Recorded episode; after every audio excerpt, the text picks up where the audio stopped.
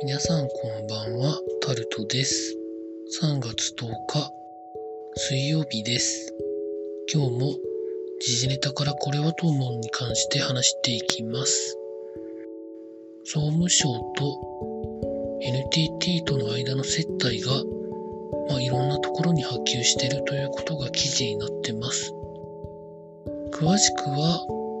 ネットで情報を見ていただきたいんですけれども、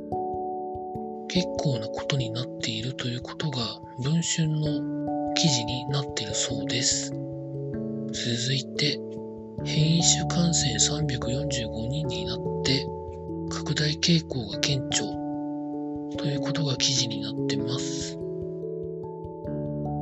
まあそうなるのは、まあ、何かしら想像はつくところではあると思うんですけど、これからどうなっていくかですよね。緊急事態宣言1都3県。解除するかしないか問題にも引っかかってくるんでしょうか。続いて JR 北海道と JR 四国で若手の離職が相次いでいるということが記事になってます。待遇があまり良くないところでというところなんですけど経営状況が厳しい中を考えるとそうせざるを得ないところもあったりなかったりというところで、厳しいところなんだなと思います。続いて、パイオニア、ナビとか、最近は音楽関係はどうなのか知りませんけど、地図の子会社を持ってたんですけど、投資会社に売るということが記事になってます。インクリメント P を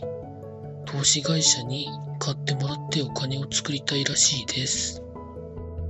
続いて、モスバーガーが4月から一部の商品で値上げをするということが記事になってます。まあ、状況が、まあ、ほんとこれだけ飲食業界厳しいと、そういう判断するのはしょうがないんでしょうね。続いて、スポーツのところでいきますと、J1 の横浜 FC に所属している三浦知良選手が J1 最年長出場記録を更新ということが記事になってます。まあ、カズさん自身は選手として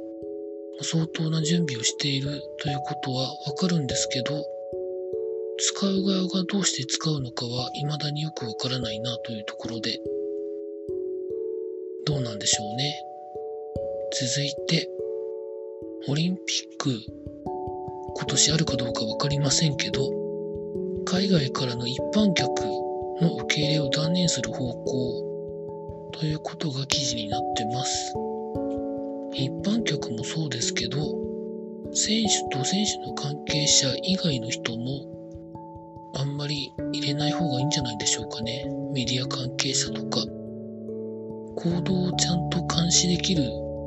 人以外は入れちゃいけないんじゃないのかなと仮にやるとしてもなんて思ってます。続いて10年ぶりにサッカーの日韓戦がやるんじゃないっていう話が記事になってます。双方の思惑が多分一致したんでしょうけれどもまあなかなかどうしてね、いろんな感情が巻き巡ってきますからね。どんなことになるんでしょうかね。以上、そんなところでございました。明日も労働頑張りたいと思います。以上、タルトでございました。